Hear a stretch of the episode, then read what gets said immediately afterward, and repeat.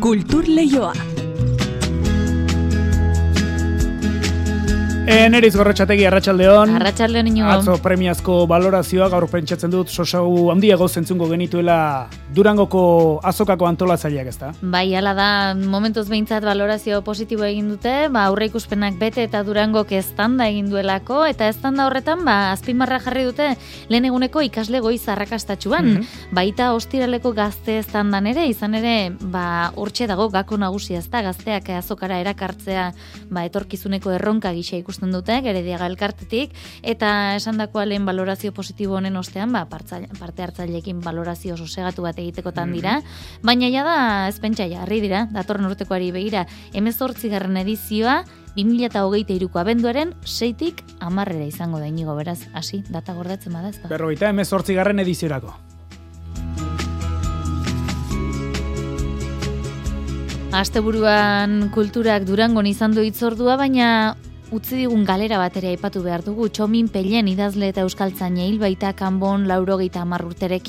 Bere bizitzan zehar berrogeita boslan baino gehiago argitaratu zituen. Saiakera eleberri edota ipuinen artean. Azken lana, Minotauro izenekoa duela bi urte plazaratu zuen.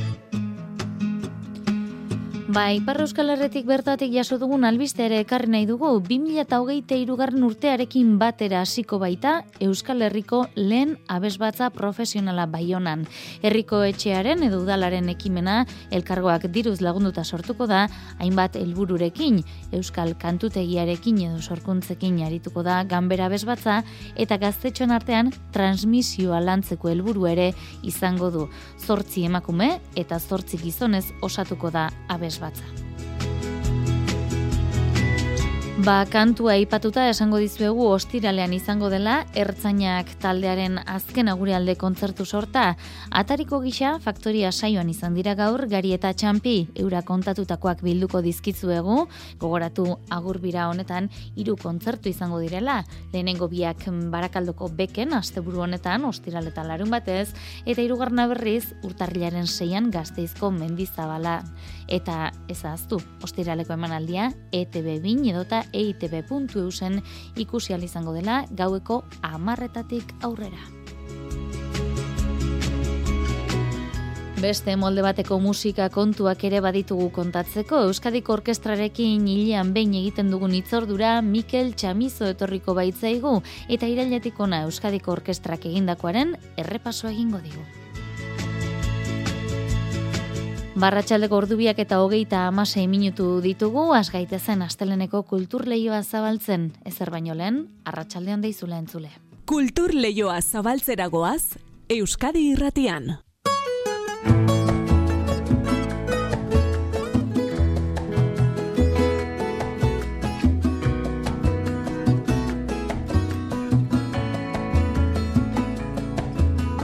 Egia behar esan Egia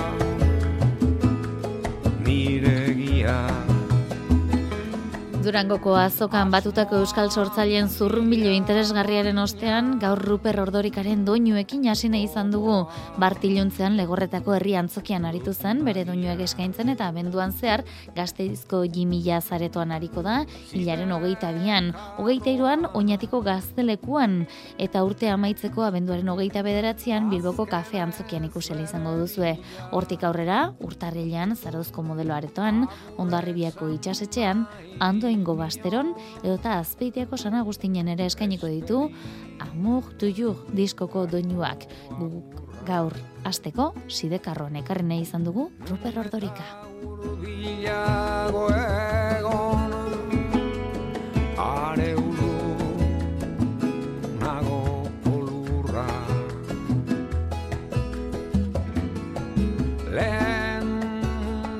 Eta doinu dantzagarri hauekin Durangoko azokari buruz jardun behar dugu, ateak itxi ditu eta edizio berriari begira jarri aurretik pasaden hau aztertzea tokatzen baita.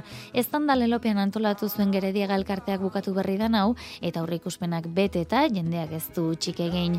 Valorazio oso ona da bai, bisitari kopuruari dagokionez, baita salmentei dagokionez ere, antolatzaileekin ezazik azokan parte hartu duten erraia diskoetxekoekin eta katakrak argitaletxekoekin hitz egin dugu. Kulturleio leioan eta hauek ere pozik dira aurtengo edizioarekin mailu odriozolak bildu ditu hauen iritziak. Datozen egunetan balorazio pausatuago bat egingo du Gerediaga elkarteak Durangoko azokaren berrogeita mazazpigarren edizioaren inguruan. Horretarako parte hartu dutenekin hitz egingo dute, baina uka ezina da zapore ona utzi duela oraingo honek. Beinat gaztelurrutia azokaren koordinatzailea da. Azoka ondo joan da eta, bueno, ba, gorputzaldi neke, nekatu da, baina gorputzaldi aldi beran onarekin ezatu gara denok esango nuke. Landako gunea jendez beteta egonda eta garrantzitsua oso, jendea erostera joan da azokara.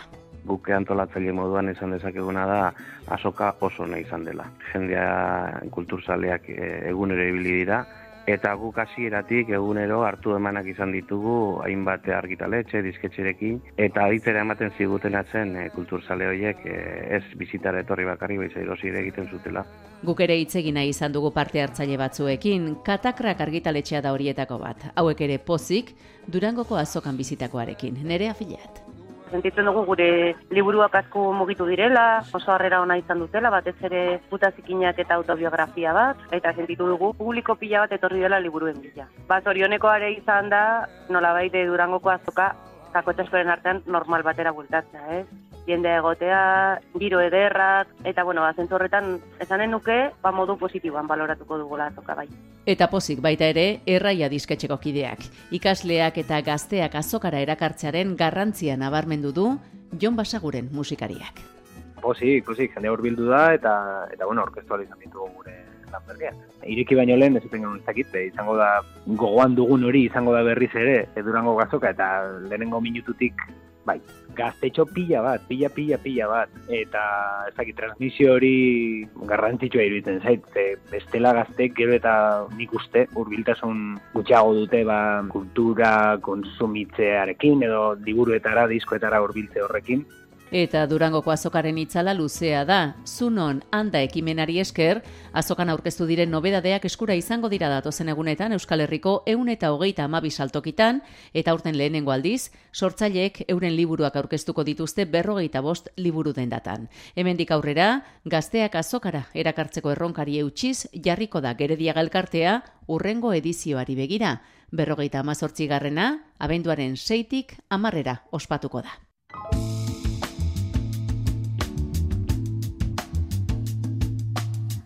Asteburuan kulturaren munduko eriotza baten berri ere izan dugu Txomin Pellen idazle eta euskaltzaina hilda Kanbon laurogeita hamar urte zituela euskal literatura modernoaren aitatzat hartua sarri berrogeita boslan baino gehiago argitaratu zituen bere bizitzan zehar. Tartean saiakerak, eleberriak edota ipuinak. Azken liburua 2008an plazaratu zuen Minotauro izenekoa. Eta esan dezagun Txomin Pellenen ehorzketak ostiralean izango direla arratsaldeko iruretan ligi aterreiko elizan zuberoan, aitor sagarzatzuk ditu xetasun gehiago. Txomin Pellen karrikaburu guraso zuberotarren semea Parisen jaio zen mila bederatzireun eta hogeita mabian. Biologia eta filologia hispanikoa ikasita, doktor izan zen euskal filologian. Parisen, Pauen eta Baionan irakasle, igela aldizkaria sortu zuen mila bederatzireun eta irurogeita bian, Jon Mirande lagunarekin batera. Ni Parisen bizi nintzen, enintzen urtero e, eskaliat etortzen, Algerian egon nintzen zake bi urte terdi, zorionez bagenituen aldizkariak. Euskaltzain osoa, Euskalpen klubaren bultzatzaile, Euskal literatura modernoaren nahi tatzat hartu izan dute. Historikotzat du adibidez itxaro borda idazleak. Paraldeko idazle uh, historiko bat uh, dela, badu kasik uh, mende erdia baino gehiago uh, idazten ari dela, eta bere historiari lotzen zaio ere Jon Miranden uh, historia. Berrogeita bost liburutik gora idatzi zituen ia genero guztietan. Saiakera, eleberriak, poesia, divulgazioa, ipuinak, batzuk aipatzearren, hor dira gaua zibiltzen dena, zaldi beltzak zeruan, mende joanaz, eta azkena, minotauro. Baina beste lorretan ere ibili zen pellen, ala dio maiatz argitaletxeko arduradun Luzian Etxezarretak. Txomin peien alde berdin askotako pertsonaia da. Bistan da idazte bezala, etnografo bezala, beti zerbait berri bazuen. Oroar, guziek aitortzen diote pelleni Euskararen alde egindako lana. Jean-Louis Daban Euskaltzen eta lagunak bere trebetasuna goreipatu nahi izan du. Izigarriko langilia zela, eta berdemoran erestasun handia ere bat zuen. Eta horrek eh, espikatzen du, horako obra nasaia. Erestasun handia ahoz eta lumaz. Manuel Lekun eta Txomin Agirre sariak jasotakoa beste bat ere eman bertzioten ostiralean bertan. Eusko ikaskuntzaren eta Baionako herriko etxearen larrasket saria, bizi osoko lanaren gatik. Hori izango da Euskararekin batera Txomin Pellen karrikaburu utzitako ondarea. Bai parraldean bertan mantenduko gara, izan ere 2008 garren urtearekin batera hasiko da Euskal Herriko lehen abesbatza profesionala martxan Baionan. Baionako herriko etxearen ekimena, elkargoak diruz lagunduak, hainbat xed ditu Euskal Kantutegiarekin edo sorkuntzekin hariko da ganberako abesbatza eta gaztetxon artean transmisioa lantzeko helburu ere izango du. Zortzi emakumez eta zortzi gizonez osatutako abesbatza izango da. Andon Elizeagak kontatuko digu. Ipar Euskal Herrian abesbatzaren tradizio arriskuan dela erratun dute askok. Asko dira, larogei bat abesbatza, baina helduak dira nagusi, irurogei tamar urteko batez bestekoa. Segidaz da segurtatua beraz, horregatik abiatu zuten adibidez, koruak jaialdia baionan duela zazpi urte eta orain abesbatza profesionalaren ideia dator. Euskal Herriko lehen abesbatza profesional egonkorra, Yves Ugald baionako kultura autetxia. Amateur mundua oso ongi dago, baina onar dezagun hileak urdintzen hasi dira. Dantzan bilaka konpainiarekin lortu duguna abez batzekin lortu nahi dugu orain. Amasei lagun, sortzina emakume eta sortzina gizon, talde bakoitzak otxoteak egin ditzan eta elkarrekin kantu mistoak egin ditzaten. Zuzendaritza irungo Jordi Freixari eman diote, Baionako herriko etxeak eta elkargoak berrogei mila euroko laguntzak onartu dituzte eta egoitza san espiritu auzoan izanen da.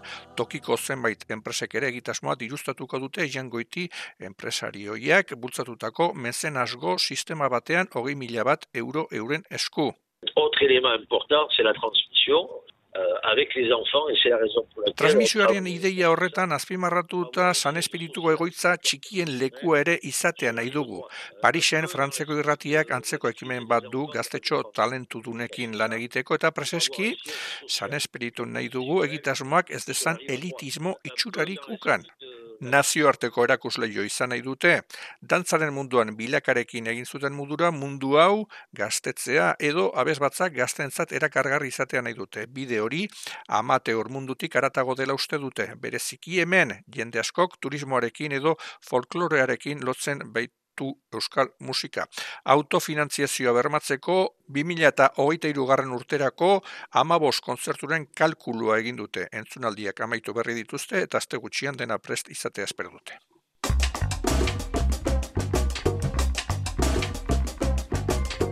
Ertzainak taldearen azken aguralde kontzertu sortaren atariko faktori irratsaioan izan dira gaur txampietagari, haino agirrek bildu ditu euren hitzak.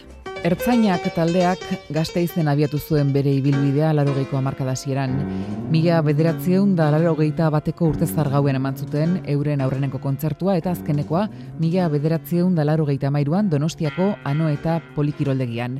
Tartean, bos pasei disko kaleratu zituen taldeak. Sorkuntzako hainbat esparrutik, plastikoki aktoreak, idazleak, poetak, musikariak, e, denetarik, elkar batze ginen egunero eta tabernak ziran gure ofizinak.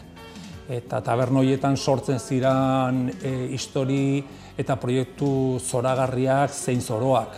Baina gaur egun ere bizitzen ari gara sorkuntza mailan Euskal Herrian musikarloan olatu importante bat.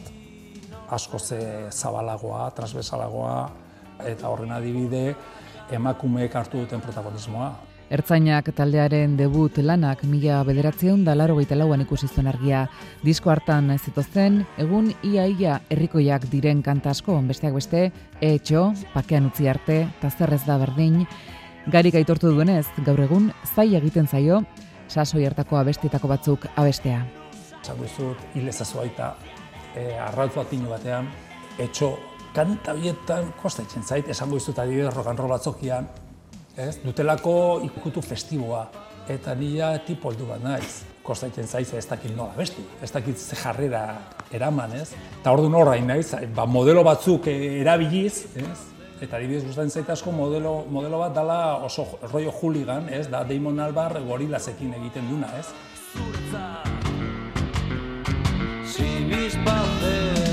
Arestian esan dizugun bezala, Ertzainak taldean gazteizen jaio zen eta taldearen azken kontzertua gazteizko mendizabalan izango da urtarriaren eseian, baina itzordu jendetsuenak asteburu honetakoak izango dira.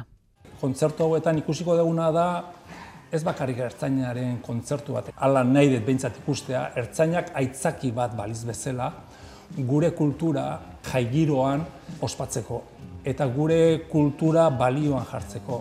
Ez da erreza, proiektuak sortzea begira da erraldoi batekin Euskal Herrian, horretan saiatu gea eta aprobetsatu behar dugu guztiok gure emozioiek partekatzeko ez. Ostiraleko kontzerturako ez da sarrerarik geratzen, baina ertzainak taldearen bekeko kontzertua zuzenean ikusteko aukera izango da. ETV biren bigarren katean, gaueko amarretatik aurrera.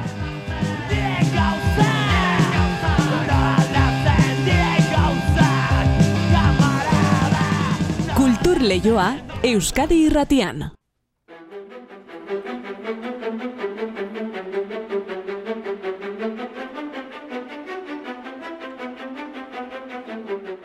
Urte amaierara gerturatzen ari gara eta Euskadiko Orkestraren lehen iruilekoak emandakoaren errepaso egin behar dugu. Horretarako gurekin dugu Mikel Txamizo musikagile eta Euskadiko Orkestrako bozera malea Mikel Arratsaldeon. Arratsaldean eneritz, zer moduz? Ondo, ondo, zuek ere bai? Bai, oso ondo. Primeran, ja urtea maitzeko gogotsu eta, bueno, orain kontatuko ditugun aktibidade askorekin. Bai, izan ere lau hilabete izan dira, baina bonu denboraldiaren barruan lau programa ezberdin eskaini dituzue besteren artean, ezta? Bai, lau programa denboraldiaren barnean, baina baita ere ba, Bilbao operaren denboraldira itzuli gara, desko berri bat argitaratu du orkestrak, ETB-ren e, berrogei garren urte hurrenean ere parte hartu du, ETB batean gabon gauean ikusi ala izango den programa oso berezi batekin, ez? Horretaz aparte ba, kontzertu tematikoak, zinemaldian adibidez, ikaslentzako eta familientzako kontzertuak, miramongo matineak ere martxan egon dira, e, ganbera musika jorratzen dutenak, ez? Ba, bueno, eta bar luze bat, beraz, aktibidate asko, eta esan dugun bezala, ba, e, azken bidenboraldien ostean pandemiagatik afektatuak egon zirenak ez, baina e, orkestra ba, aktibidate oso arekin dago. Mhm. E, eskubete lan beraz, ongi baderitzozu Mikel, Euskadiko Orkestraren abonu denboraldiari errepaso egingo diogu? Bai, bai, noski. Ba, bueno, hasi zen e, iraiaren amaieran, ez? E, eta e, amaiaren iritsi zen lehenengo e, abonu denboraldiko kontzertua, ez? Tragedia izan zuen izenburu, ze denboraldi osoan zehar izango denaren aria markatzen du titulu honek tragedia. Ba, Robert Treviñok zuzendu zuen eta programaren pieza nagusia ba, bigarren mundu gerran e, mila bederatzireun da berrogeita hirugarren urtean Sostakovich Errusiarrak idatzen zuen zortzigarren sinfonia izan zen. Eh? Europara garaia hartan igarotzen ari zen sufrimenduaren oi hartzunak biltzen ditu sinfonia honek oso obra ziragarria, zira, eh, zirraragarria da eta Treviñok gaina intentsitate handiz zuzendu zuen, ez? Eta nik uste dut ba, jendeari asko asko eragin ziola. Eta bueno, ba, sinfonia tragiko honekin, ez, batera, eta pizka bat kontrapuntu bezala, ba, Manuel de Fallaren e, Espainia kolorategietan gauak, izeneko obra magiko eta impresionista ere jo, jo zuen orkestrak, Alexei Bolodin pianista errusiaran biarekin batera. Eta bigarren programa, hau e, urri amaiera zaro hasiera artean gauzatu zen, mamu kantak Ghost Songs izan zen Gary Carpenterrena, ezta?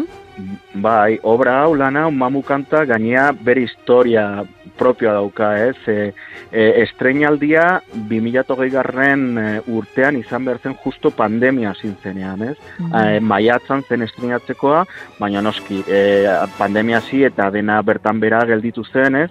Eta bi urte hauetan, ba, estrenatzeko hainbat e, e, saiakera egin dira eta azkenean ba, bueno, ba, kontzertu hauetan estrenatu dira EASO gaztearekin eta EASO, EASO txikiko aurrekin beren ahots zuriekin batera, ez? Azken finean, ba, mamu kanta hauek bosta besti dira, pizka bat mamuen e, historioak kontatzen ditu e, umeen eta abots zurien abotsekin, ez? E, horren horrekin batera, ba, Tchaikovskyiren laugarren sinfonia ere e, interpretatu zen kontzertu hauetan, e, eta e, Roberto Forez e, zuzendari Valentziarraren debuta izan zen Euskadik Orkestrarekin, ez? Bera, e, lehenengo, e, lehenengoa bonu denboraldiko kontzertuarekin oso proposamen desberdina, baina baita ere oso polita eta jendeari asko gustatu zitzaion. Mhm. Hirugarren programa berriz, azairo amaieran iritsi zen, Donostiako Orfeiaren eunda hogeita bosgarren urte horneko ekitaldia izan zen, ezta?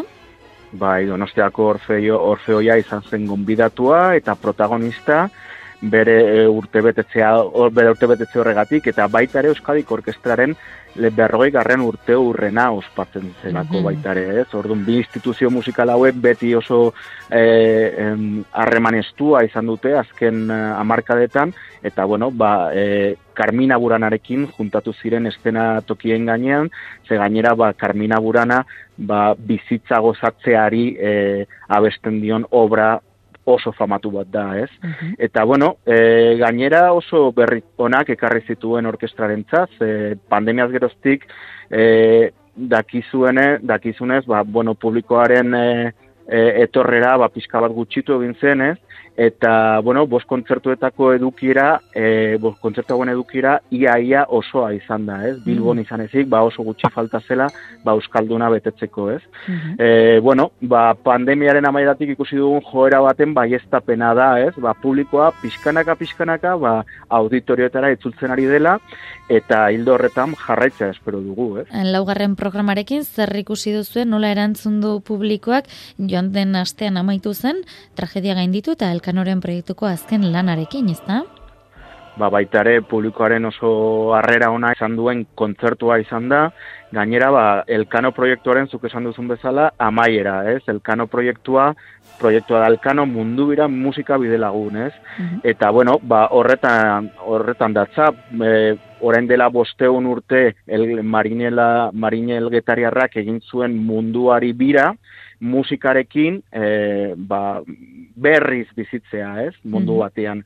Horretarako bost obra enkargatu ziren, lehenengoa, ba, bueno, ni neuk estrenatu zuen 2019 garren urtean, eta gero Mikel Urkizaren obrak egon dira Joel Mera, Teresa Katalanen, eta azkeneko kontzertu hauetan, pasaren asteko kontzertu hauetan, Zurine Gerena Barrenaren e, lorratz obra estrenatu zen, e, ba, ba, mundu bira horri ba, amaiera emateko, ez? Eta bueno, oso, oso nik uste dut ba, Euskadiko Orkestrak egin duen proiektu garrantzitsunetariko bat izan dela, behintzat azkeneko hamarkadan, eta horrekin batera baita ere eh, Anton Brucknerren zortzigarren sinfonia erraldoia entzuteko aukera egon zen kontzertu hauetan, ez?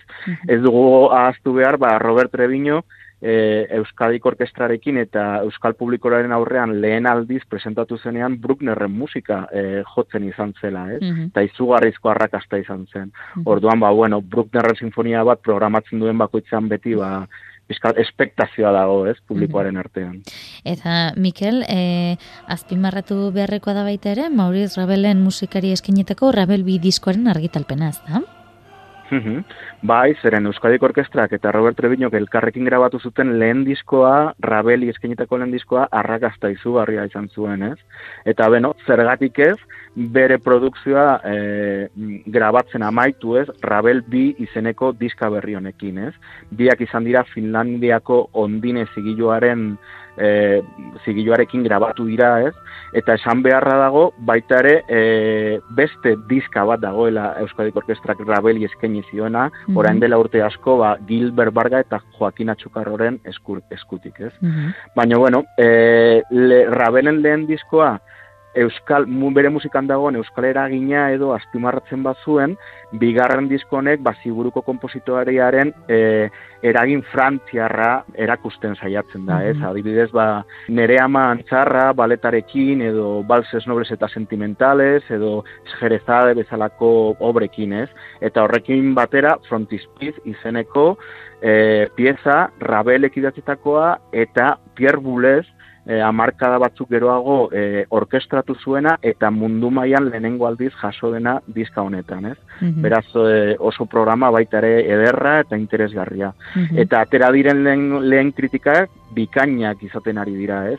Gramofon aldizkariak, adibidez, gramofon aldizkaria da mundu mailako e, musika klasiko aldizkaririk prestigiotsuenetakorik batez, eta e, ba, azpimarratu du Euskadiko Orkestrak Rabelen musikarekiko transmititzen duen empatia, maitasuna eta arrotasuna, ez? Mhm, ez da Beraz, ba, bueno, oso, oso pozik e, diskoa izaten ari den a- Arrakastarekin. harrerarekin. Mhm. Bai. Tira Robert Trebinorekin egindako diskoen arrakastarekin jarraitza izango da orain helburua, ez da? Bai, ze, bueno, Trebinorekin grabatu den hirugarren diska da, e, bi Rabelen disko eta eskainitako bi disko ez gain, hor erdian egon zen America Escapes izeneko beste Mhm. diska bat, oso oso garrantzitsua, e, Amerikar egile, e, bost egile jasotzen zituena, eta izugarrizko kritika jaso zituena, baina kritika benetan bikainak ez. Mm, Eta oso interesgarriak, oso garrantzitsuak izaten ari dira disko hauek, ba, Euskadiko Orkestra baitaren mundu mailan erreferente bat bezala jartzeko, ez? Beraz, etorkizunean beste batzuk etorriko dira, beste diska berriak iritsiko dira, eta orkestra oso komprometitu dago e, proiektu horrekin. Ba ondo baderitzozu e, aurtengoari errepaso eginda, datorren e, hartu emanean, datorren hilean egingo dugu urteak ekarriko dizkigun egitasmo berrien zerrenda ongi baderitzozu. E, Mikel? Oso ondo, primeran. Ba, Mikel Txamizo, eskerrik asko beste bain ere Euskadiko Orkestraren berri kultur lehioan ematearen, ongi amaitu urtea eta hobeto asterik baldin bada, ba, alaxe izan dadila. Urrengor Bai, arte. bai. Mila esker zuei, mila esker deneritza gur.